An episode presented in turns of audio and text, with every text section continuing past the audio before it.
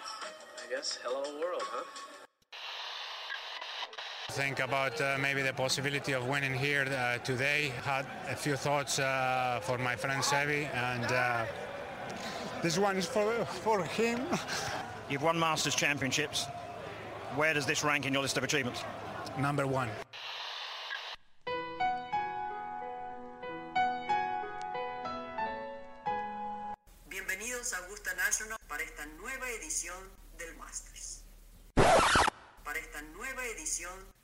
De Golf Sapiens.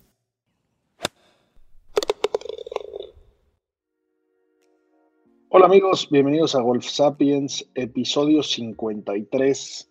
El día de hoy tenemos un, invitado de honor, Oscar Fraustro, profesional mexicano, viejo lobo de mar, de los que ha estado mucho tiempo por ahí, jugó el PGA Tour, se la sabe de todas, la vez con una plática súper agradable, de esos amantes del deporte, de esos con ganas de crecer el deporte. Estuvo muy buena, pero, pero antes, Sami, ¿cómo viste el fin de semana? Se puso bueno, ¿no? Tenía que ser Riviera torneazo y, y, no quedó mal, ¿no? Sí, Pablo, la verdad es que, bueno, ya platicaremos más adelante, escucharán la entrevista que estuvo muy buena. Pues es que Riviera siempre te da esto, ¿no? ¿Qué, qué campo más duro? sobre todo me impresionó qué problemas se fueron a meter otro año en el, en el green del 10. Qué complicado. Estaba rápido de frente, de lado, de atrás, desde las trampas, o sea, de donde le tiraran estaba complicado. Luego en el pot vi que se estuvieron quedando muy cortos, o sea, que, que, que fallaron mucho, no nada más en el 10, sino a lo largo de varios hoyos, que visualmente en la tele parece que es de bajada, que no sé si será tan de bajada, pero que se estuvieron quedando cortos, el campo pues, difícil. Es bueno de ese hoyo 10, ¿no? Ese hoyo 10 es muy divertido porque te es que es muy cortito, pero... O te puedes meter un pedototote, por eso el desempate fue ahí, el año pasado te acuerdas que estuvo por ahí Homa y Finau, eh, bueno, no, no, y se metieron en unos problemas, o sea, de, de manera distinta, pero eh, sí. Es el muy... pinche Homa lo sacó de la chistera y un pinche swing ahí al lado del árbol, pero bueno. Que y, y, los primeros dos días. El huevón de Juan. Y, y, los primeros dos días, bueno, o sea, iba enfilado. Todavía gran parte de la tercera ronda iba enfilado a romper todos los récords. Eh, que al final no los acaba de romper todos, pero pues con, una, con un, su segundo triunfo, eh, sí, importantísimo, buenísimo para, para el golf chileno y el golf latinoamericano, todo. Yo con la imagen que me quedo del torneo es el hoyo 18. En el final, cuando acaba y están Carlos Ortiz, Johnny Vegas, Sebastián Muñoz, Mito Pereira, Pereira Sergio García. Gang. Todos, Sergio todos su brother, mentor, ese güey fue el que le puso a Adidas, le dijo, vente para acá, que college, ni que mis huevos, amateur número en el mundo, vente para acá. Pues, o sea, lo, lo vi casi bueno. como, como nosotros cuando en el Interclubes te están esperando los de tu club al final, y emocionados y metes el último pot, no vi algo que me llamó la atención y luego además en los festejos y, en los posts que pusieron los, los distintos este, compañeros, nada de celos, ¿eh? O sea, vi un gusto y una emoción. Claro, pues alguien iba a ganar a huevo y la verdad es que esa banda se lleva muy bien, o sea, son, son brothers, viven juntos, o sea, viajan juntos, de que gane pinche random ahí que, que ni es mi compa, que ni va a saludar a uno de, de, de mis cuates, que aparte, pues, nos conviene como, como equipos y como amigos levantar, ¿no? Pues pichas avión, y pues, el siguiente torneo en la casa va a ser más grande, pues ganamos juntos, sin duda. Eh, la verdad es que eh, espectacular eso.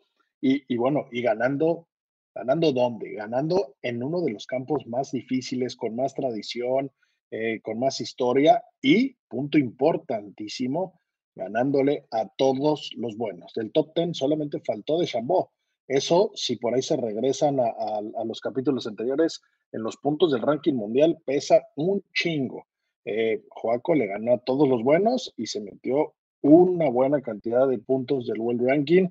Y ese grupo de internacionales, ese grupo de latinoamericanos que estaban ahí, esos títulos, no hace nada más que empujar a una President's Cup muy pronto en nuestra tierra. Vamos a empujarlo, vamos a jalarle vamos a recibirla, ¿no? Bueno, de esos jugadores que vimos ahí, creo que muchos tienen aspiración de llegar a la presencia, ¿no? De, estar en el equipo. Ya hay muchísimo donde escoger. Antes era más complicado, pero ahora más bien está más complicado por ya la cantidad de, de gente que hay, ¿no? Y de nivel que hay. Y yo creo que cada vez más el, el, el reto que pone ese equipo internacional pesa muchísimo más. Eh, antes no, difícilmente juntabas un equipo tan competitivo. Ahora con los sudafricanos, los australianos y los coreanos, Jesús, el trabuco que te armas, ¿eh? Y yo creo que es confirmadísimo y seguro, salvo alguna eh, sorpresa, Abraham y, Nima, ¿no? En el equipo internacional. Sí, sí, sin duda. Confirmadísimo, ¿no? Yo, yo, yo creo que ellos dos. Y con varios ahí que, que, pueden estar muy bien, ¿eh? Porque tal vez no. Abraham está en el 18 del mundo y Juaco en el 20 del mundo. O sea, antes de ellos, solamente está Ostuisen, que está en el número 13, y Hideki, que está en el número 10, y Cam Smith en el 11. Pues ya te dije ahí la mitad del equipo. Sí.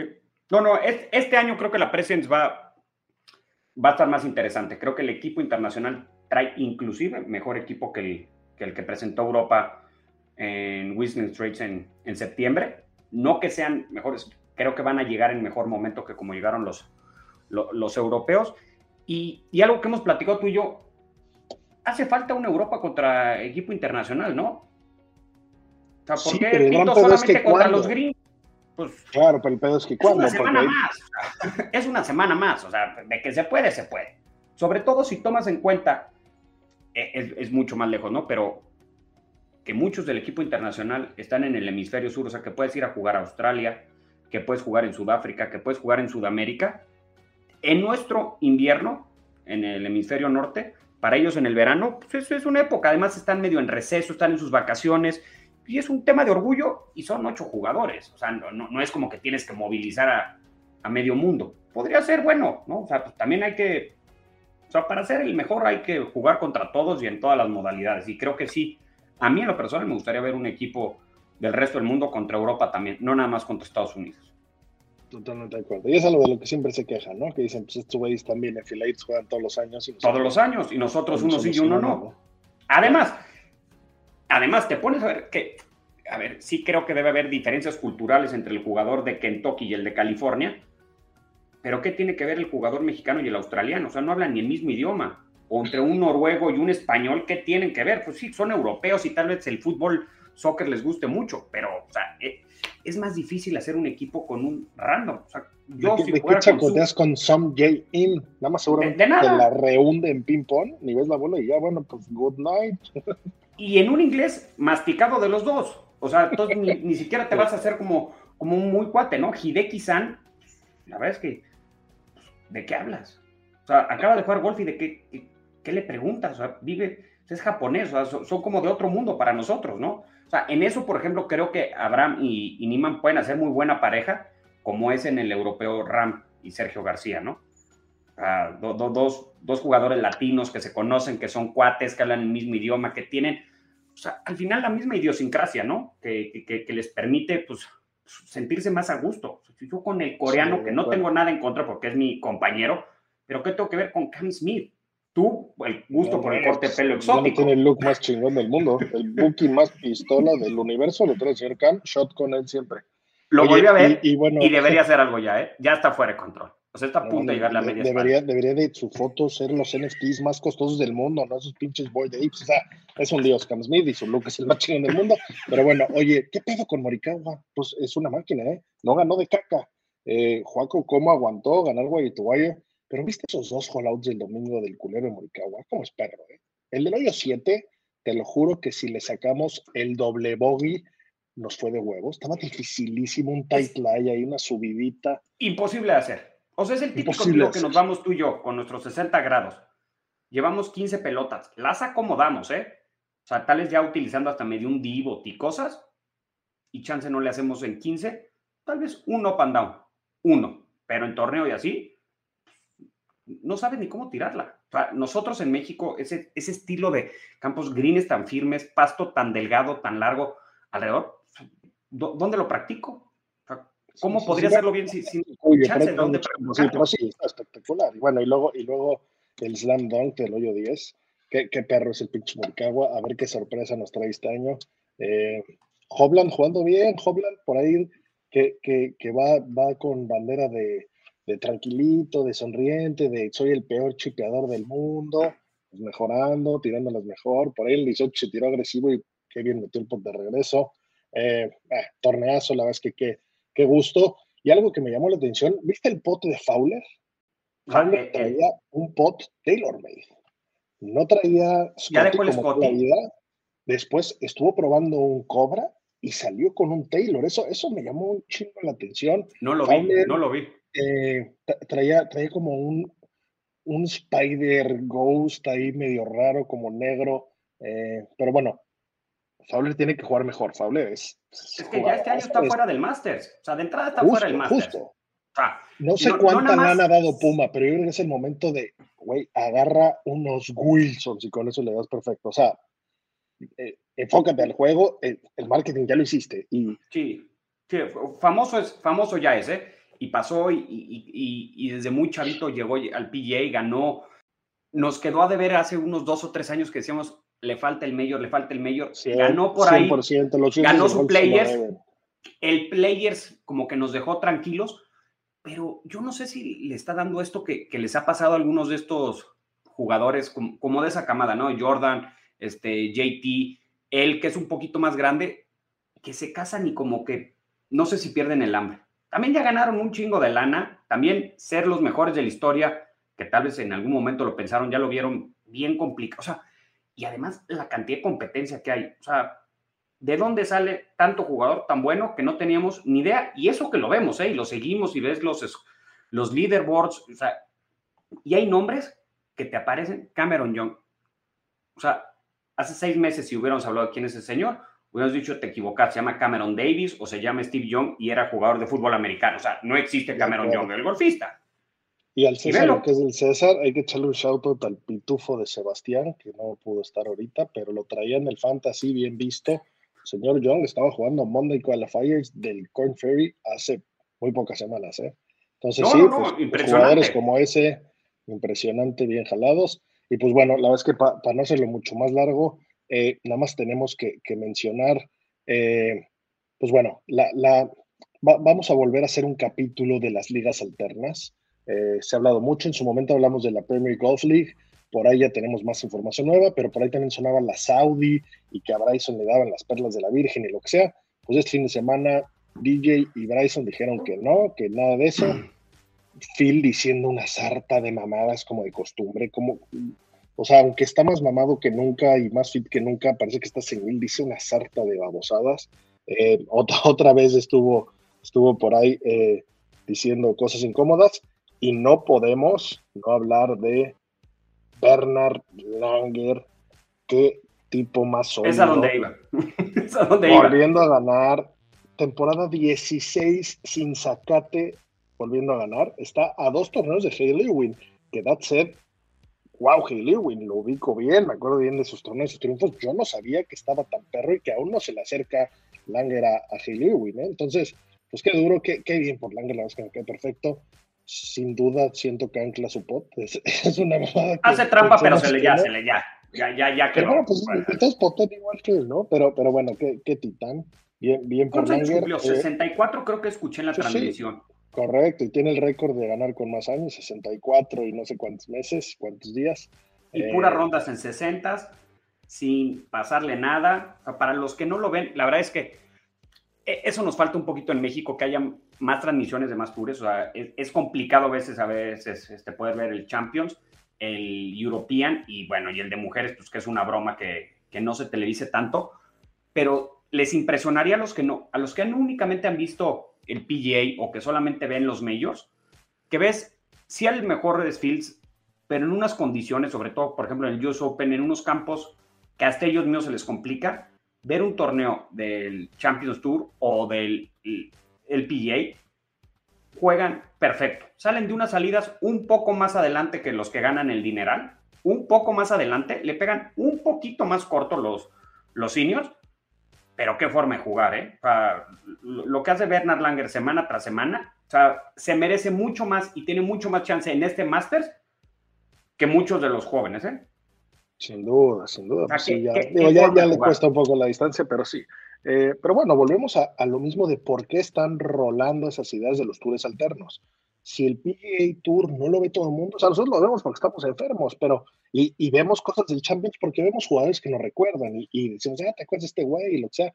pero, pero las nuevas generaciones no necesariamente ver eso, ¿no? Y, y que van a estar viendo un par de rucos jugar golf, no mames, deporte de rucos, viendo a rucos jugar, me, me, vomito de la hueva, ¿no? O sea, entiendo, entiendo el punto de necesitamos algo diferente, necesitamos un, un formato de equipos, necesitamos un formato de quién alineo, de quién meto, de, que el tiro cuente en este momento y de que haya, haya un cambio de camiseta, o sea, Cristiano se cambia del Madrid a la Juve o al Manchester, pues igual y vamos a ver que de Chambó ahora lo firmaron los tiburones rojos de Veracruz porque forman mi equipo de golf de, de, este pedo, ¿no? O sea, la verdad es que yo soy pro de esos tours, entraremos a detalle, pero bueno, bien por Langer. Eh, no, no, podemos seguir extendiéndonos, vamos a platicar con, vamos a platicar con Oscar, que estuvo espectacular. Disfrútenla, un gran jugador que nos regaló su tiempo con mucho cariño. Y pues bueno, vamos a ello. Y estamos Sebas, Tami y yo con un invitado de lujo. Oscar Fraus, un profesional mexicano desde hace muchos años, conoce a todos, ha jugado todo. Oscar, bienvenido, gracias por venir con nosotros a platicar un ratito. No, hombre, un placer estar aquí con ustedes. Muchas gracias por invitarme. Felicidades por, por su programa, que siga creciendo. Y bueno, gracias por hacerme parte de él en este episodio. Buenísimo, Oscar. Oye, y para, para empezar, ¿nos puedes platicar un poco cómo, cómo empezaste tú con el golf? Sé que has pasado por muchos tours, has tenido tarjeta del PGA. ¿Cómo, cómo empezó? ¿Cómo ha ido todo? ¿Cómo vas? ¿En qué estás? Bueno, pues cómo empecé a jugar golf fue pues por pura coincidencia, la verdad. Eh, el único que jugaba golf en mi familia era mi abuelo. Eh, él empezó grande, no era algo que lo tomaba muy en serio. Eh, jugaba ahí en el Club Campestre de la Ciudad de México.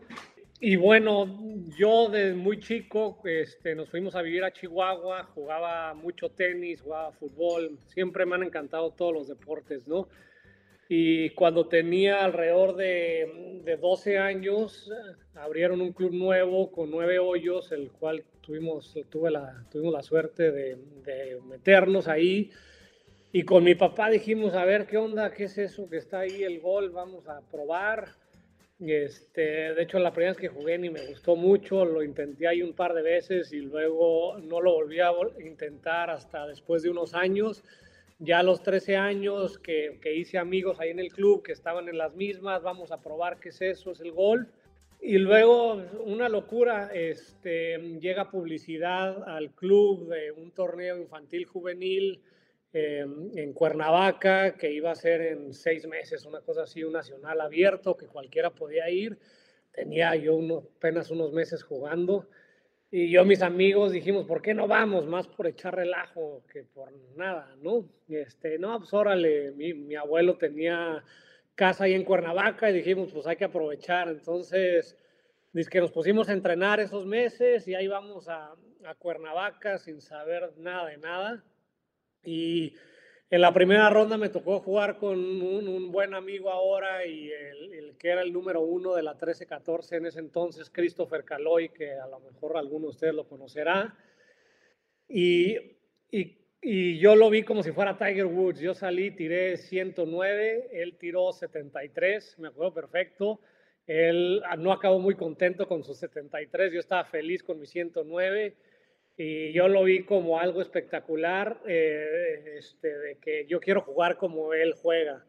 Y fue así como me enganché gracias a ese torneo, me encantó el ambiente, este, me encantó el reto. Y de ahí regresé y me puse a entrenar más que nadie. Eh, y, y, bueno, eh, que ya son 20 años después, po poquito menos, eh, pues prácticamente toda mi, mi vida ha revolucionado alrededor del golf. Sí, después te, vas a, college, Estados Unidos, ¿no? Que es, creo que, y, y, hemos hablado mil veces aquí en este podcast de lo importante que es el proceso de college para, para los golfistas, ¿no? Sí, tam, otro paso que tuve mucha suerte.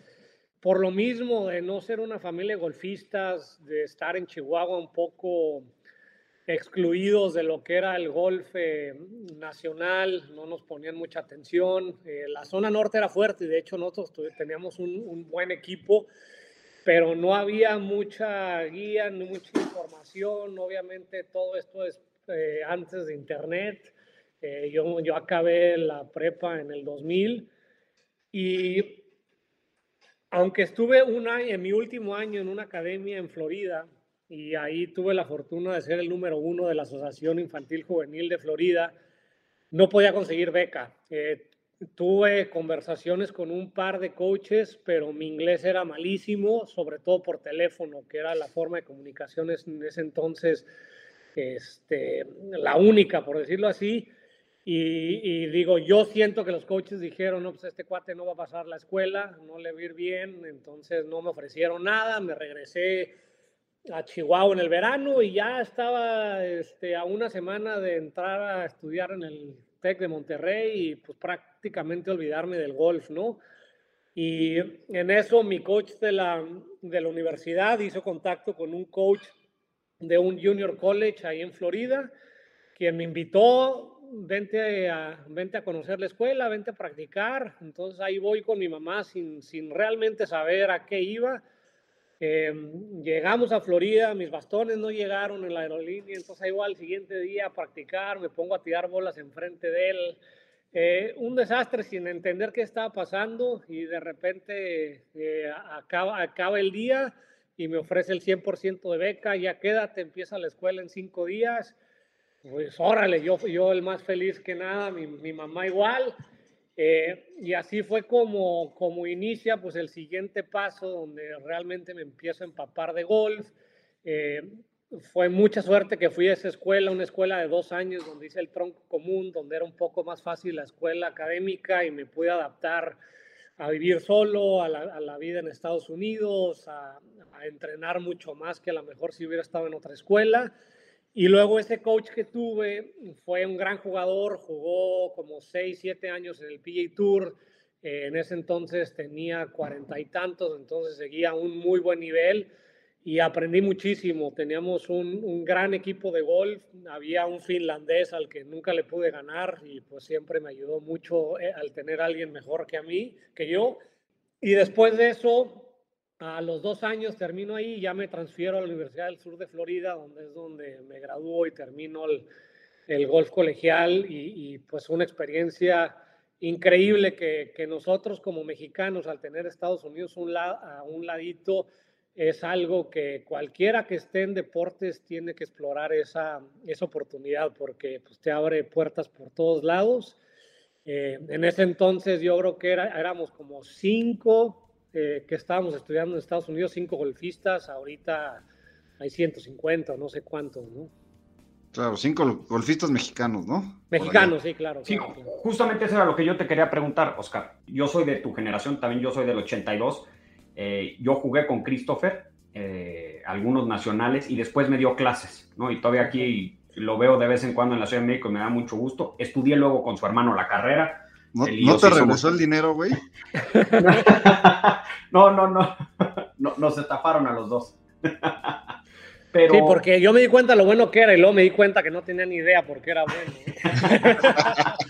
Pero lo que voy es que justamente creo que son de las primeras generaciones que, pues, que acabando la prepa, en lugar de volverse profesionales, que era como el camino normal del profesional mexicano, ¿no? Que muchas veces era pro de campo hijo del pro, caddy y se volvió profesional, pues son los primeros que se empiezan a ir a Estados Unidos y bueno, o sea, yo quería saber, pero ya nos dijiste, ¿cuántos se fueron en, en, el año en que tú estabas allá? Porque ¿cuántos no habremos dejado pasar, no? O sea, ¿cuánto talento mexicano no ha habido muchos años y que pues, por unas cosas o por otras no han podido ir al college y después ya hacer una calificación al Corn Ferry, al Web o al PJ, pues se vuelve una misión mucho más complicada de lo que es si haces el camino tradicional, ¿no? Claro, claro, no, digo, digo, si ves la historia, siempre hemos tenido muy buenos eh, infantiles juveniles, sobre todo en, en categorías eh, de, vamos a decir, 12 años para abajo, ¿no? Grandes resultados en mundiales, etcétera. Y luego viene la, la edad difícil, la adolescencia, donde si no hay claridad de metas y, y, y no, pues en ese entonces, como dices, no existía, no era algo que que las familias o los jugadores tenían muy consciente que se podía hacer, pues era muy fácil perderse, ¿no? Este, en lo que todos tus amigos estaban haciendo. Eh, ahora ha cambiado obviamente eh, completamente, era otra época, la comunicación era más difícil, a ver, yo hablaba con mi familia una vez a la semana, con tarjetas de teléfono, eh, etcétera, y, y cada verano, o sea, con todo y que a mí estaba yendo bien y viví una, una época increíble, cada verano que estaba en mi casa, eh, la dudaba en regresarme, ya me quería quedar. Este, no es lo que es ahora, que, que, pues tienes contacto directo con tus amigos y familias, así como estamos platicando nosotros este, a distancia, pero viéndonos, e, etcétera. Y, pues yo creo que todas esas cosas influyeron mucho en que no muchos se animaran a hacer ese sacrificio de irse a estudiar allá, ¿no? Sí, sin duda creo que la etapa de 14, 15 años, eh, no solo en el golf, sino en todos los deportes, es, es la etapa clave eh, para, para muchos deportistas. Y en México nos pasa mucho que dejamos de, de practicar por todo lo que dices, ¿no? Dejas de estar pues, el, FOMO de no, ir a las fiestas de igual que tus amigos y demás, pero también creo que lo importante, creo que para que genere algo de, hambre en, los jugadores es la competencia, ¿no? Así como en los equipos de fútbol llevarte un torneo nacional o no sé qué, donde te, estás entrenando, te cuidas más, en el golf igual, ¿no? O sea, ir a, ir a los torneos y como te pasó a ti, que aunque no, no tenías el nivel para jugar ese torneo, fuiste, te clavaste, te pusiste una meta y, sacrificaste muchas cosas a lo largo de tu vida para llegar a, esa meta, ¿no? Sí, totalmente. Digo, ah, yo en lo personal es lo que siempre, lo que más me ha gustado del golf siempre ha sido la competencia. Em, la competencia, pues contra uno mismo, contra el campo, de, de ver qué tan bueno puede ser, qué score puedes puedes lograr en ese día, qué tan lejos puedes llegar. Siempre ha sido lo que más me, ha llamado la atención, lo que me enganchó en el golf y me, sigue eh, motivando. Y, como dices, a esa edad, eh, pues se puede perder muy fácil esa motivación o esa idea, digo, por, por lo normal, ¿no? De ir creciendo, de ir descubriendo qué es lo que quieres hacer con tu vida. Este, en el tema golfístico, en el tema deportivo, perdón, tienes que decidir a, muy temprana edad eh, si es algo que quieres explorar, porque tienes que hacer sacrificios eh, a, una edad que pues, los demás no están haciendo, ¿no? además de los estudios, por decirlo así. Oye, ¿y en qué momento este, este entrenamiento, que, que, me llama la atención que mencionaste que tu coach había, había jugado en el tour, que también me interesa saber qué, qué crees que que les decía o que aportó esta experiencia suya? ¿Y en qué momento tú empiezas a enfilar tu carrera, decir, me vuelvo profesional y, ahora va para allá el, la apuesta de mi carrera, ¿no? Sí, pues mira, mucho fue por observación. Yo siempre fui alguien que aprendió más observando, más que escuchando, que así fue como mejoré. Por ejemplo, en mi club me ponía a ver a los, a los que eran mejores en mi club en la práctica y a verlos pegar y, el simple hecho, él jugaba con nosotros muchísimo, todo, todos los días prácticamente y como tuve la fortuna de ser uno de los mejores del, equipo, él se venía a nuestro grupo y pues lo ves, los tiros que pegaba, cómo más se manejaba dentro del campo de golf, además de, de, pues, lo que él te podía decir y así, y así, ¿no? Pero más que todo, para mí fue pues el la suerte que fue de tener 18 años eh, sin mucha experiencia y de repente tener a alguien que unos años antes había estado en el PGA Tour y jugar con él, aprendes muchísimo. Y, yo en el transcurso de la universidad fue cuando me di cuenta eh, pues que, que podría ser algo que podía perseguir. Cuando me fui a la academia de golf en tercero de prepa, la verdad iba para aprender bien inglés y una experiencia de estar fuera de mi casa, sí a través del golf, pero no estaba pensando ya en ser profesional. Luego en la universidad me di cuenta pues que tenía buen nivel, eh, sin embargo siempre sentí que iba un poquito atrás de los mejores, ¿no? O sea, por ejemplo, eh, eh Brand Snedeker me tocó jugar muchos torneos que él ganaba, ¿no? Y yo pues, no ganaba, pero no lo veía como alguien que no podía acercarme.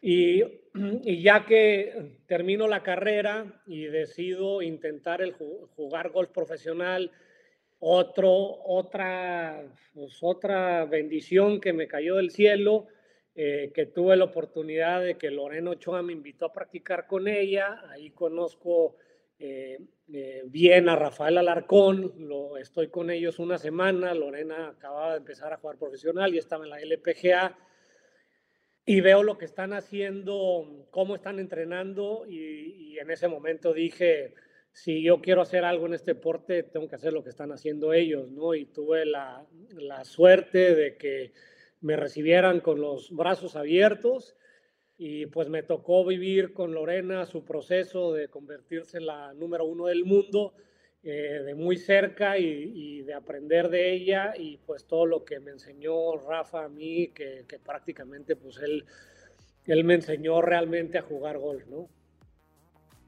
Pues entonces podemos decir que tuviste suerte eh, eh, en la, en la universidad, no en college, porque por aquí han pasado algunos invitados que han tenido unas experiencias no tan satisfactorias, ¿no? Las clásicas que el coach les quiere cambiar el swing, les dice, tú juegas con tal marca, pero fíjate que esta marca y han hecho cambios, y lo cual les generó, tal vez durante la etapa de, colegial, pues dudas, ¿no? Sobre si sí podían. Creo que, o sea, qué bueno para ti tu, tu, experiencia que haya sido tan satisfactoria, pero, pero creo que es importante que hay algunos de, las personas que nos escuchan que no entienden bien la diferencia entre hacer un buen swing en la práctica y jugar golf en el campo, ¿no? ¿Qué, qué es lo que te enseñó Alarcón? O sea, ¿cuál es esa diferencia entre pegar bonito el fierro 7 en la práctica sin pues nada, que salga derecho y cómo hacerlo en el campo cuando la bola no te queda todo el tiempo igual, cuando el lie cambia con el pasto en contra, favor, sumida, no sumida, el tipo de tiro que tú tienes, ¿no? E, eso es lo que yo entiendo que te enseñó a jugar, ¿no?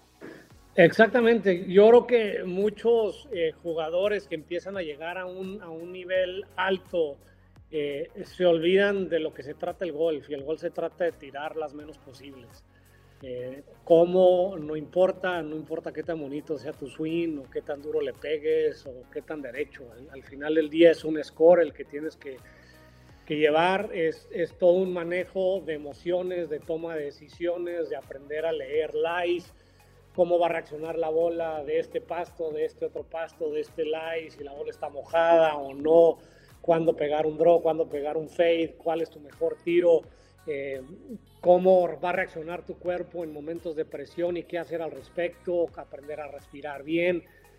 Eh, son una bola de, detallitos que, que, pues hacen la diferencia entre alguien que pueda tirar par de campo en su campo a alguien que pueda tirar seis bajo par en un torneo un sábado ahí en la, en la pelea, ¿no?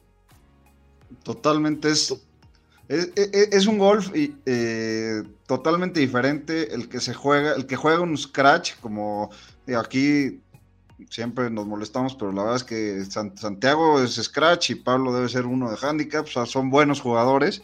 Yo no tengo ese talento, o sí, pero está escondido ahorita. Pero el, juego que juegan ellos o, o, un jugador de campeonato en algún club al que se juegan los tours es un deporte diferente.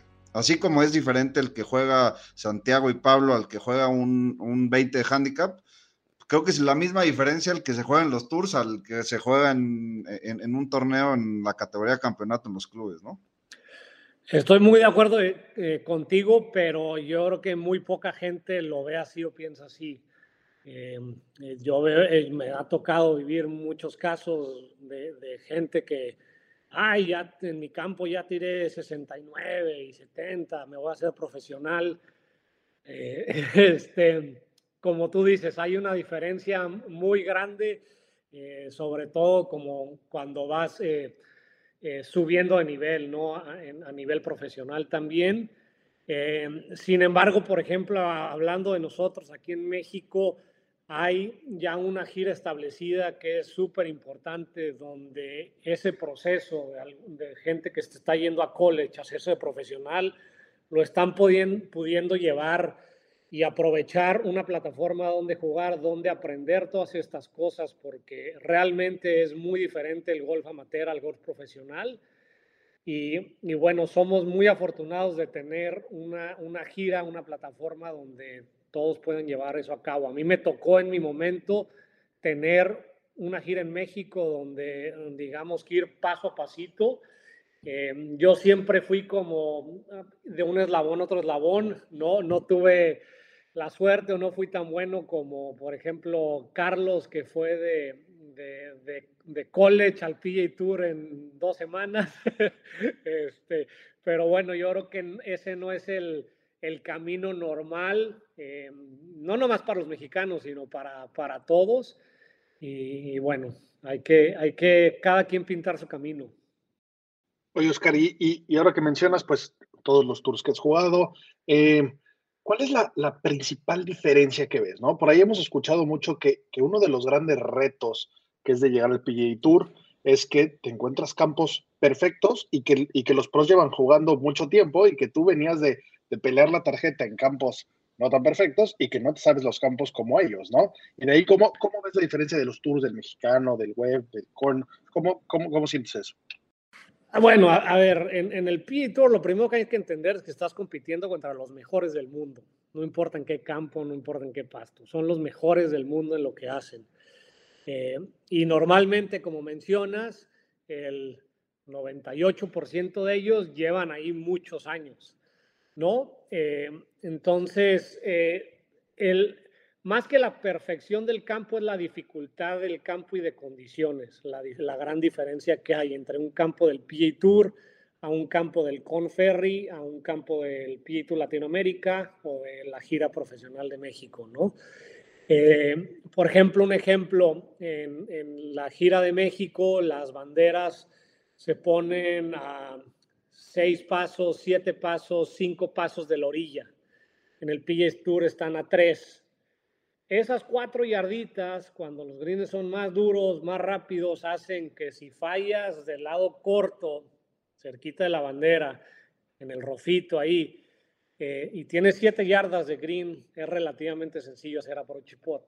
En el PGA Tour, en vez de dejarla un metro, te vas a pasar dos metros y de dos metros ya cambió de que tu porcentaje de pots del 80% que será en un metro se bajó al 30% que es en dos metros o 40%, lo que tú quieras. Y de repente es un golpe aquí, un golpe acá y en lugar de tirar 69, tira 73 y en lugar de quedar top 20 pierdes tu tarjeta, ¿no? Son esas ligeras diferencias, el, el ROF, este, el, sobre todo la firmeza con la que se juega en el PGA Tour es muy diferente a la que se juega en otros tours. Oye, y ese, ese momento en el cual eh, ganaste tu tarjeta del PGA Tour, ¿qué, ¿qué, sentiste? ¿Qué esperabas? ¿Qué te encontraste? ¿Qué aprendiste? Bueno, pues obviamente pues una, una, emoción y un orgullo de, de haber logrado una meta que me puse hace muchísimo tiempo eh, que muy pocos mexicanos han logrado y sobre todo pues, antes, cuando yo lo hice, eh, fue, diga, pues, fue un trabajo de muchísimos años, sacrificio personal de mi familia, de mis papás, de mis hermanos, de mi esposa, ya de papá yo, el poder llegar a ese momento, ¿no? Eh, sin embargo, en el momento pues solo se sintió como un paso más, ¿no? O sea, eh, sí muy emocionante, pero pues mi idea no es nada más llegar aquí, yo quiero competir aquí por muchos años, quiero, quiero ganar en el PGA Tour. Eh, aprendí, aprendí muchísimo, eh, pues me di cuenta que uno obviamente tenía el golf para, para llegar ahí, competir ahí, que, que es posible eh, sin embargo, pues como muchos novatos hice muchos errores durante ese año. Fue un año complicado a nivel personal. Eh, tuve mi segunda hija en ese momento, mi esposa la pasó medio mal. Eh, este, con todo lo normal, ¿no? Estás compitiendo contra los mejores del mundo en campos más difíciles que no conoces. Eh, cambié de bastones, este, porque según yo me iban a ayudar, bla, bla, bla. Y cositas así pasan muy rápido, eh, la, la, oportunidad se pasa muy rápido, son muy pocos torneos. Y como te decía, la diferencia eh, aparente, parece ser más grande de la que realmente fue, ¿no? Un tiro un tiro mejor aquí allá y de repente cambia la confianza y en vez de fallar un corte terminas en 20 y el que sigue y de repente llaman, tuviste tu tarjeta y es otra historia, ¿no? Pero, pero bueno, la, la realidad es que, que no, no, lo logré y, y, más que no logré mantener mi tarjeta, a ver, es un, es un proceso normal que, que, por ejemplo, Abraham y Carlos lo vivieron, ¿no? Subieron, regresaron y ve ahora las grandes carreras que, que están teniendo pero pues yo no logré regresar, no, no, no lo logré y pues ni modo, ¿no? Pero lo di todo, este, cada vez se vuelve más difícil, cada vez llegan más jóvenes, eh, mejor preparados, le pegan más duro, etcétera, y pues este, hasta el momento no he podido regresar a tener esa oportunidad. Yo justo, justo quería tocar un poquito ese tema contigo, Oscar. Son dos temas diferentes. Uno, el tema de, de cómo aceptar esos. que el golf siempre hay up and downs, seas quien seas, ¿no? Hasta Tiger los tiene y, Tiger se tardó mucho en tenerlos, pero también los, los, los, ha tenido. Y a todos los golfistas les pasa que tienen mejores épocas que otros. ¿Cómo aceptar esa frustración de, no sé, perder la tarjeta del PGA Tour o la frustración en general que te genera el golf? Y, y, la otra es, todo el mundo dice, no, pues sí, juega en el, en el Corn Ferry, está en la segunda división. Sí, sí estás en la segunda división, eh, eh, entre comillas, ¿no? Porque el golf que se juega en el Corn Ferry, o sea, y, lo ves, los, los güeyes que suben, y no nos vayamos lejos, ahorita Cameron Young acaba de, de, jugar Monday Qualifiers para el, para el Corn Ferry, se entra al Corn Ferry y gana dos, dos torneos seguidos y ahorita acaba de quedar segundo en, en Riviera, ¿no? O sea, la competencia que hay abajo es una cosa de locos también. Sí, totalmente. A ver, son las futuras estrellas, nomás no se conocen popularmente. A ver, el, año que yo subí, por ejemplo, subió Justin Thomas, eh, Tony Finau, obviamente Carlos, este, este Tom Hoggy que acaba de ganar en, San Diego. Eh, se me están pasando nombres, pero vas ahí y hay este, eh, una lista de jugadores que están en el top 50 del mundo, ¿no? Y así va a ser el año que entra y el año que entra y cada, como, como te mencionaba, ¿no? Cada año llegan más jóvenes, mejor preparados, mejores. Eh, el Conferry a nivel del golf es muy cerquita del PGA Tour, es altísimo, altísimo el nivel. Eh, tal vez el, top 30 o top 50 del PGA Tour está un poco más, más arriba, eh, pero para estar en los primeros 40 del Conferry hay que jugar un golf espectacular, eh, un golf un poquito diferente al del PGA Tour, mucho más agresivo, de scores mucho más bajos en sí campos un poco más accesibles, pero no son unas papas, no porque tiren 25 abajo y el corte fue 7 abajo, es que es una papa, un campito ahí de 6.800 yardas, ¿no? Son campos de verdad con banderas a 4 yardas de la orilla, eh, nada más son un poquito más suaves y la verdad que son muy buenos, hay gente con mucha hambre ahí y, este, y la competencia es increíble. Eh, lo más... Eh, tal, digo, eh, en el golf lo que mencionabas de cómo aceptar, pues esos, esos, este, pues cómo, cómo se dicen, que te topes pared o lo que tú quieras, lo tienes que aprender muy rápido, porque en el golf eh, prácticamente pierdes todo el tiempo, ¿no? ¿Cuántas rondas mm, este, terminas y dices, uy, le saqué todo lo que le podía sacar, tiré mi mejor score, ¿no? Siempre hay un tirito aquí, un tirito allá o a veces más. Entonces algo que hay que aprender a aceptarlo, a manejarlo, a vivirlo, es parte de... Los altos son muy altos, los bajos son muy bajos, pero hay que aprender que, esos bajos pues, no, no, pueden afectar eh, los altos ni alejarte de, siempre ir ascendiendo hacia arriba. Oye, Oscar, eh, justamente retomando un poquito, eh, me interesó el tema. ¿Tú ves que al final la, la diferencia entre los jugadores top del Core Ferry hoy en día contra el jugador promedio del PGA, lo que hay de diferencia es hambre. Hambre de triunfo. o sea, a nivel de juego, digamos, un jugador 50 PGA que va a tener su tarjeta para el año siguiente contra un jugador 10 del Conferry. O sea, golfísticamente, me queda claro que además todos juegan muy parecido, todos le pegan muy duro, todos potean muy bien, todos hacen muy bien de todo, ¿no? Pero tú crees que, o sea, que el de Corferry tiene todavía más motivación que el que ya lo logró y que ya está en un estatus, digamos, cómodo, por decirlo de alguna manera. Yo, yo, yo creo que sí. Eh, ahora, el que, el que está en el PG Tour tiene más experiencia y, y sus juegos son un poquito más completos ¿no? Entonces, por eso es que están ahí, por eso es que se mantienen ahí. Pero yo creo que en general el jugador del Conferri tiene mucho más hambre. A ver, tiene, hay que pensar en el tema económico, ¿no? Si, si estás en el top 50 del, del mundo, eh, estás ganando millones de dólares anuales. Si estás décimo en el, en el Conferri, pues vas a ganar, no sé, 300 mil dólares y te costó 100 mil jugando, son 200. Eh, vas y tienes dos años regulares en el Conferri y estás en cero eh, vas y juegas dos años más, después de estar top 50 en el PGA Tour y pues te puedes retirar y, en el tema económico vas a estar bien, puedes hacer otras cosas, ¿no?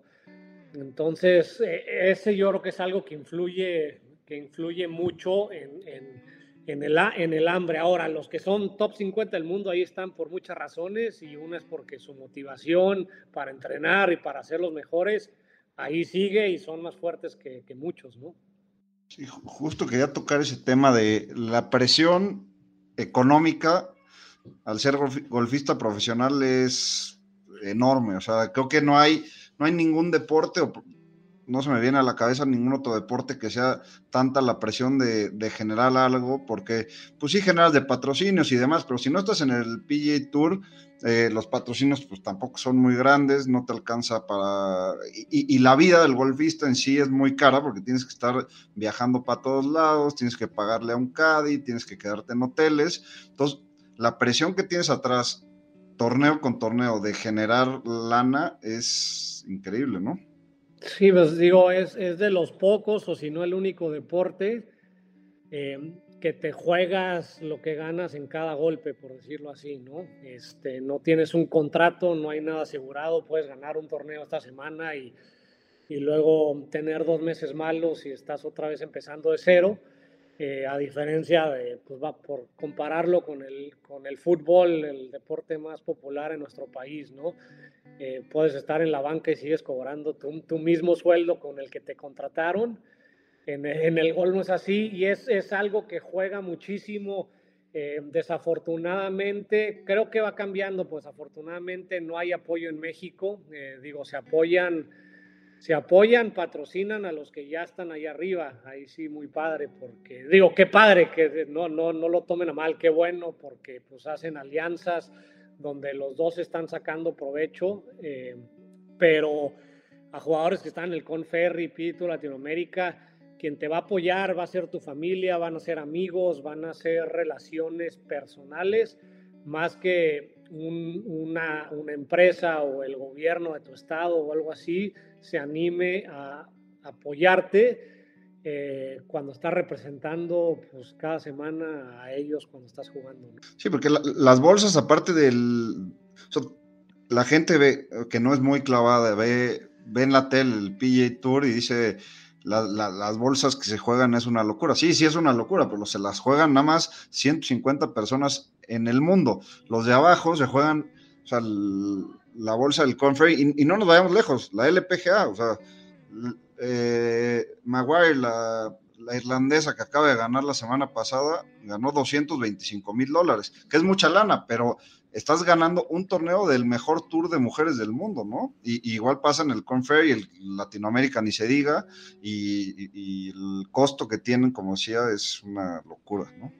Sí, o sea, es, está muy mal eh, la diferencia que hay entre hombres y mujeres y la diferencia que hay económicamente del Conferry, por ejemplo, al PG Tour, ¿no? Son por lo menos 10 veces cuando tus costos son idénticos. ¿no? O sea, te cuesta lo mismo jugar un torneo en el PG Tour que uno en el Conferry, que uno en Latinoamérica, y ganas 10 veces menos, este, o menos, ¿no? En, un PG Tour Latinoamérica. Eh, la verdad que eh, solo vas a hacer dinero si estás jugando en el PG Tour. No, eh, en las otras giras podrás salir, ahí te vas manteniendo y todo, pero todos están jugando por acceso, es por lo que se juega. Sin embargo, volviendo al fútbol, ¿no? Si pones mi carrera de haber jugado no sé cuántos años, como siete años en el Conferri, que se ha comparado a poner la liga que tú quieras, económicamente, ¿cómo, cómo me hubiera ido, ¿no? Eh, bastante diferente a, que en el golf. Totalmente de acuerdo. Oye, y, y, bueno, la verdad es que aquí somos, somos super fans, somos bastante picados todos los que siguen el programa. ¿Tú, tú que, que digo, igual, igual y en la temporada 2014-2015 que jugaste ahorita puede haber ido un cambiecillo de algún torneo o algo, pero eh, ¿cuál, ¿cuáles son tus paradas favoritas en el tour? ¿Qué campos disfrutaste? ¿Qué te sorprendió? Algo, algo que, que no veamos en la tele, que no sepamos, tú que has estado inside the ropes, que alguna buena anécdota, historia, cosa que, que quieras compartir. Oh, pues, eh, fíjate, esa, esa pregunta, por ejemplo, ¿cuál es tu campo favorito? Híjole, pues todos, caray. Es, como, como decías hace rato, ¿no? Cuando, cuando llegas a un torneo de golf normalmente, pero a un PGA Tour, pues todavía más están en, en unas condiciones in, increíbles, ¿no? Te quieres tirar a dormir ahí en green, de, de, de lo perfecto que están, ¿no? Y el, y el trato que tienes a los jugadores, ¿no? En, en, los lockers, la, la, comida que te dan, eh, pues el acceso eh, a, los juguetes, por decirlo así, que, que por ejemplo eh, es algo que me, me, me que, quiero pensar que me estás preguntando, ¿no? Que te dan pues, todos los bastones nuevos, quieren que pruebes, quieres que les digas. Eh, etcétera, pues to, todo eso es una experiencia increíble, ¿no? Llegar a tu primer torneo del PGA Tour y te dan un carro último modelo de lujo para que lo manejes la semana nuevo, este, te apoyan con lo que tú quieras, eh, pues empiezas a ver a, los jugadores que veías en la tele y admirabas, ahora son tus compañeros de locker eh, todas esas experiencias, pues es eh, como, como del lado del fan, son increíbles. Eh, yo también las viví, pero después de uno o dos torneos ya lo que quieres es ahora sí jugar bien. Y, y no importa, al final del día no importa dónde estés jugando, acaba siendo esa competencia contra el campo de golf, contra ti, y lo que realmente te da satisfacción es hacer un buen score o tener un buen resultado eh, más allá de, pues, de, todos esos incentivos que tiene el ser un jugador del PGA Tour. ¿Tus tres torneos favoritos? Que no sea, que digo, que, que, si te diera ahorita vas a ganar tres, no, vamos a quitar los cinco majors del camino, ¿cuáles son tus tres favoritos? No, pues sería el Masters, obviamente. Este, me encantaría ganar en México, eh, pues ahora vamos a tener dos, así que cualquiera de los dos. Eh, y tal vez el, el, Phoenix Open, que viví ahí muchos años y me tocó estar ahí de fan, practicar en ese campo muchísimo, pues el ambiente es increíble. Y ganas y te quitas la camisa. Seguro, y al lago y todo. Qué bueno, que, que tuviste un top ten en, en Mayacoba, ¿no? En, en, ese fue tu, tu mejor, eh, tu mejor sí, resultado, ¿no? Yo creo que Mayacoba es una muestra de que eh, entre más juegues un campo, un torneo, pues vas aprendiendo, ¿no? El, primer año que tuve la suerte de jugarlo, me acuerdo que veía los fairways del, ancho de, un dedo, o sea, que decía, ¿y aquí cómo voy a caer, caray? Y luego pasan los años y le aprendes a jugar al campo, aprendes a entender las corrientes de viento, las banderas, las caídas y empiezas a tener mejores resultados y pues obviamente ahí he tenido mis mejores resultados porque es el torneo que más he jugado, ¿no? Y este, este año te quedaste a nada en la calificación, ¿no? Sí, caray, ya me, quedé, me quedé un golpe ahí en el Monday. Sí, caray, ni modo. Pero, pero bueno, seguro te veremos por ahí de, de regreso. Oye, ¿y qué jugador de los con los que has jugado, con los que te tocó en el PA Tour, qué jugador dijiste, a ver, yo estoy en el PA Tour y tengo el golf para estar aquí, pero este güey sí está fuera del. Fuera sí, del... no, hay, a ver, hay varios, ¿no? O sea, eh, si está Rory tirando bolas en la práctica, no voy a pegar más del sandwich porque es impresionante, ¿no? Lo que él puede hacer con la pelota, yo no lo puedo hacer, ¿no? Así de, obviamente, este, creo que lo, que he logrado muchas cosas con, con mi juego, pero, pero a gente como Rory, eh, Dosten, obviamente Tiger, que también me tocó verlo de cerca, este, pues es, es otro nivel totalmente, ¿no? Otro, otra, pueden hacer cosas que yo no puedo hacer. Oye, Oscar, yo te quisiera preguntar, de los nuevos profesionales mexicanos, de los que están apenas empezando, que empiezan a jugar en la gira mexicana eh, profesional, que empiezan a jugar en PJ Latinoamérica, este, ¿quiénes te gustan? O sea, ¿a quién, ¿a quién le ves? futuro? ¿A quién le ves talento? ¿Quién crees este es el siguiente Carlos o el siguiente Abraham? O que por lo menos que le veas que puede. Yo sé que es muy difícil este, jugar a la Tenemos una camada, tenemos una camada espectacular. tenemos una camada muy buena, yo creo que un poco con las mujeres eh, también, o sea, hay, hay tanto en college como ya profesionales muchísimos y pues, ¿quiénes, ¿quiénes tú les ves algo así como que digas, esto, este sí puede llegar, este sí puede destacar? Pues mira, como mencionan, hay muchísimos muy chavos con mucho talento, con muchas ganas. Eh, eh, me dicen tío, imagínense. este, pero, ¿cómo se llama? Pero, pero yo creo que también hay que ser conscientes de lo que están logrando Abraham, Carlos, lo que en su momento logró Lorena, lo que está haciendo eh, Gaby.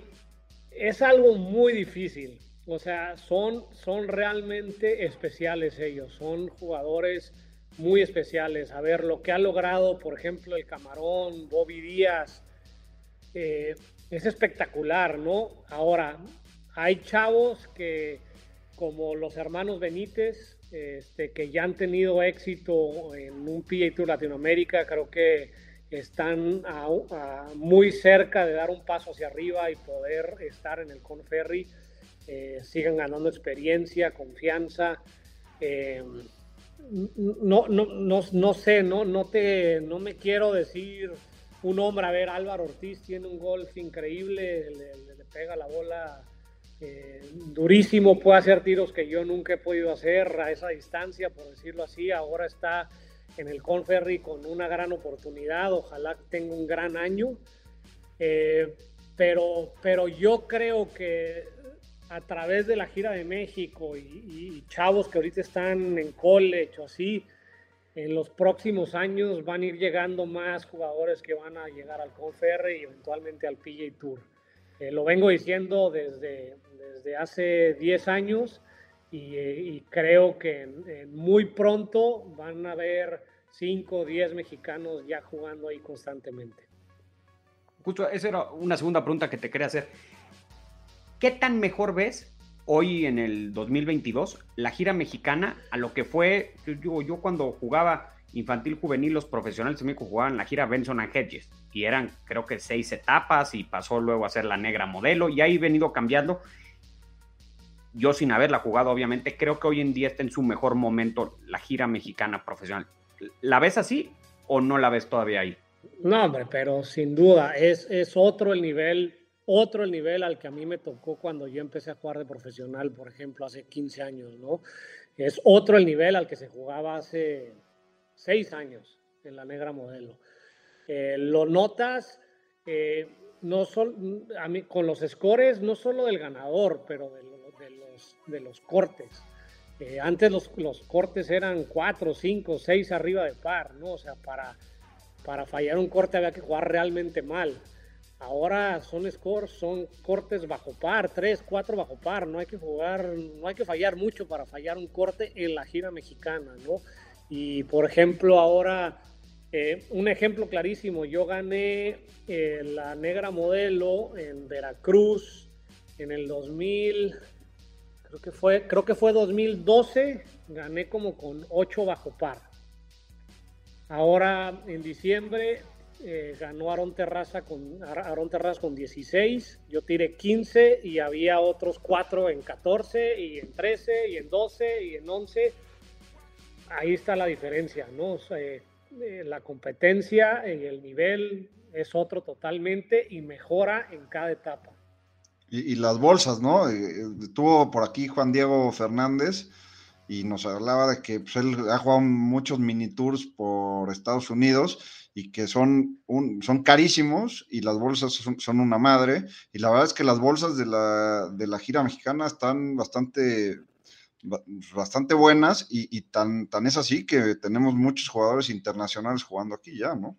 Es la mejor mini gira del mundo pero por mucho. Yo también he jugado por todo el mundo, como ustedes saben, y, sin dudar a uno. Y, por eso es que cada vez vienen más americanos y es algo que también quiere la gira, ¿no? Porque sube el nivel.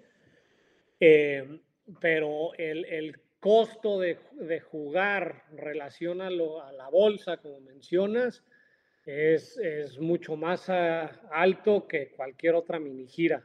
Y además jugamos grandes campos de golf en grandes ciudades en México, en buen clima, etcétera. E, es, es una plataforma increíble que quien no esté sacándole provecho, pues está perdiendo una gran oportunidad.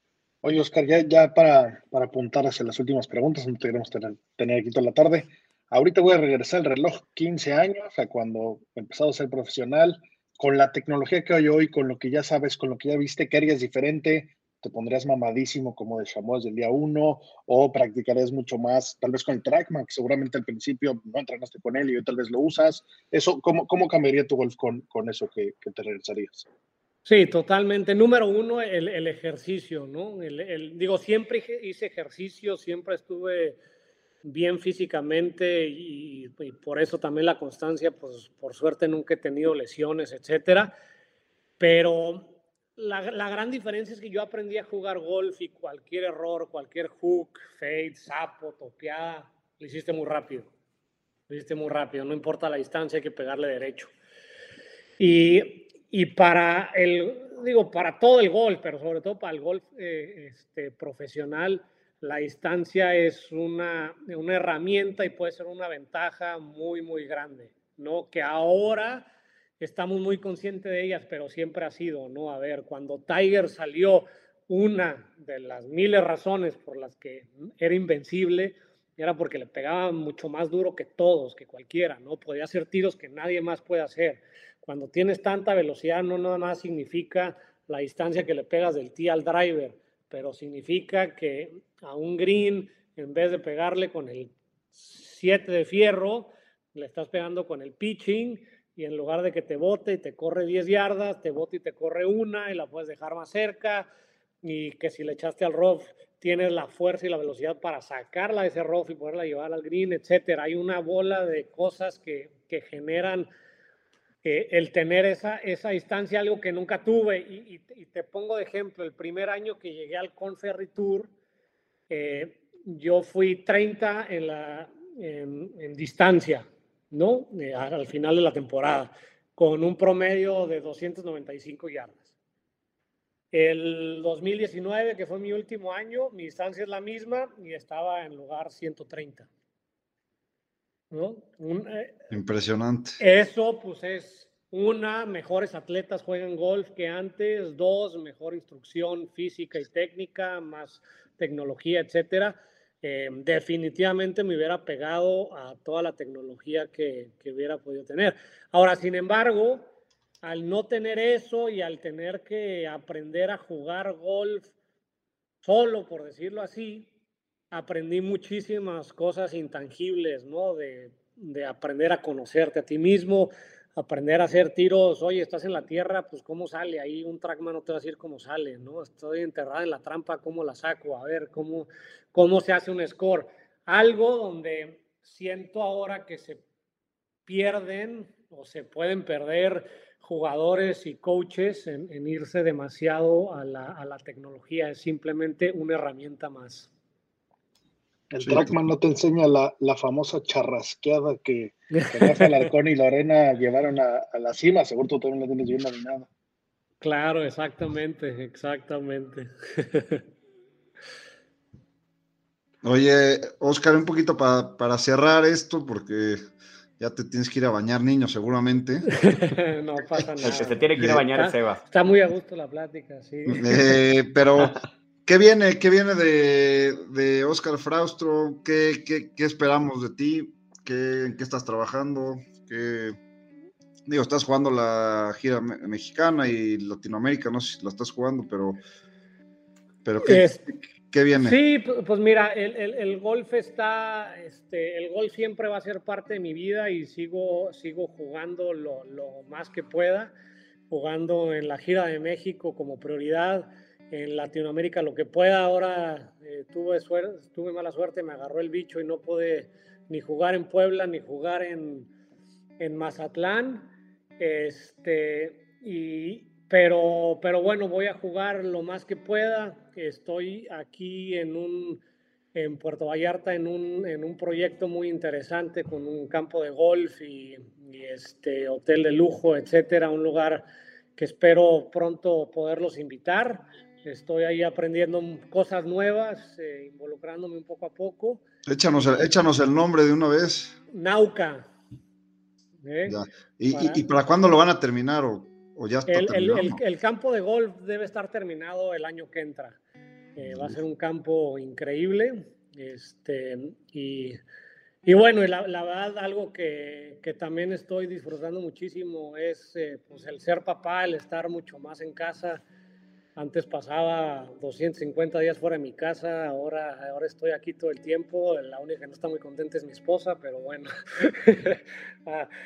ahí va la cosa. Yo muy a todos, a todos con la pandemia ya nos quieren correr de la casa. Sí, ¿verdad?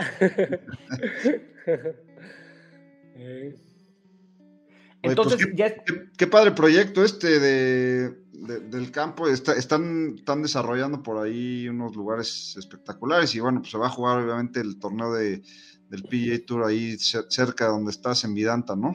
Sí, así es. Eh, si andan por acá, seguro por aquí nos vemos. Venga. Oye, y bueno, pues la pregunta, la pregunta que les hacemos a todos, tú, ¿cuál, ¿cuál ha sido tu mejor tiro y cuál ha sido tu peor tiro? Pues mejor tiro, pues. No digo, se valen como los 25 Hole in Ones que llevas. Sí, Uno que no haya no, sido Hole in One, algún, albatros o. Ajá. Vamos a ponerle este. Pues sentimiento, pues con. Puede ser.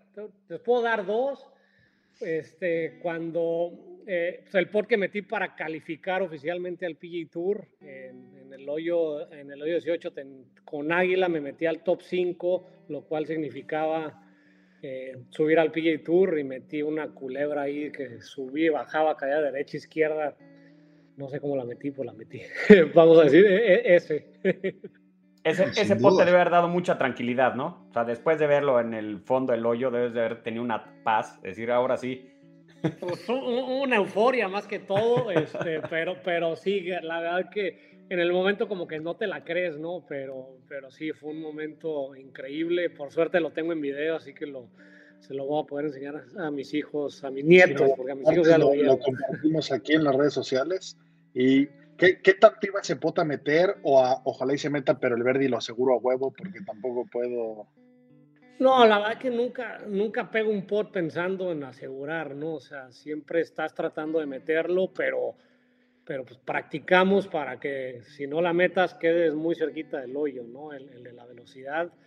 Eh, la ese día fue muy especial, digo, obviamente todo el torneo jugué muy bien, pero tuve una gran ronda, tuve un gran cierre por ahí del hoyo 12-13, me estaba cadeando eh, uno de mis mejores amigos, mi compadre Pablo Cerón, que a lo mejor lo conocerán.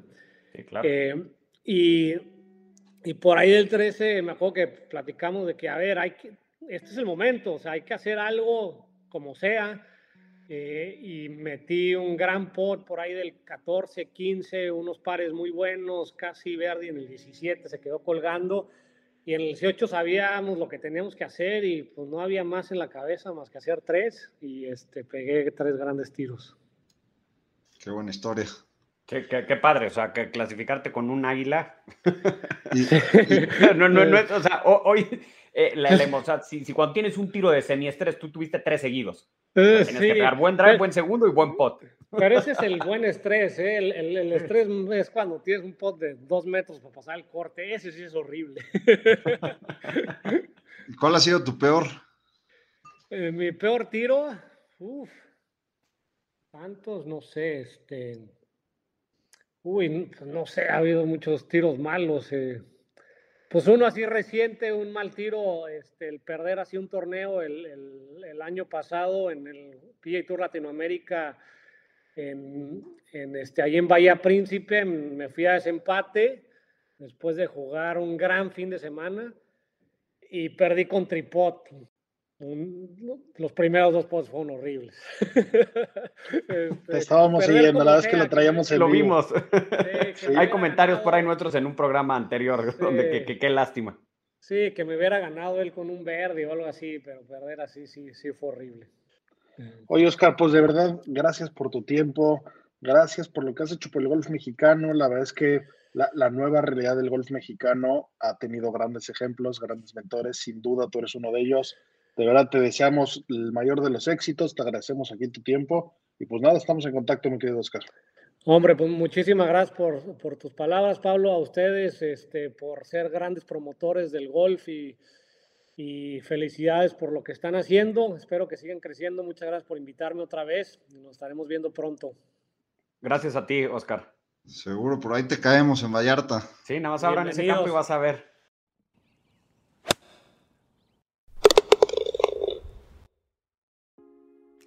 Amigos, esa fue nuestra charla con Oscar qué tipazo, qué carrera, qué historias. La, verdad es que yo, yo le disfruté mucho. Falta mucho que platicar con él. Tendremos que tenerlo de regreso, sin duda. Eh, pero bueno, estuvo, estuvo muy a gusto, ¿no? No, la verdad es que qué padre, como lo platicábamos con él, pues le tocó la buena y mala suerte que fue como, digamos, la primera camada de jugadores mexicanos que se fueron a, a college. Estuvimos ahí platicando después eh, de la entrevista un ratito más con él de, de, varios jugadores, de los pocos que habían llegado al PGA antes que él, por unos caminos mucho más difíciles, pero pues él le tocó ser de los primeros, logró jugar una temporada completa en el PGA, sigue en activo, sigue jugando, digamos que no ha dejado de perseguir el sueño y bueno, pues qué, qué, qué padres historias, ¿no? Eh, por ahí les vamos a compartir el video del águila que mete en el hoyo 72 del torneo del Corn para calificar al PGA, que como le decíamos, a veces un pot con presión es complicado, tú tuviste que hacer tres tiros seguidos con presión. O sabías parándote en el tiro del 72 que tenías que tirar águila para calificar y hacerlo, bueno, ¿cómo no iba a ser su mejor tiro, no? El hoyo completo.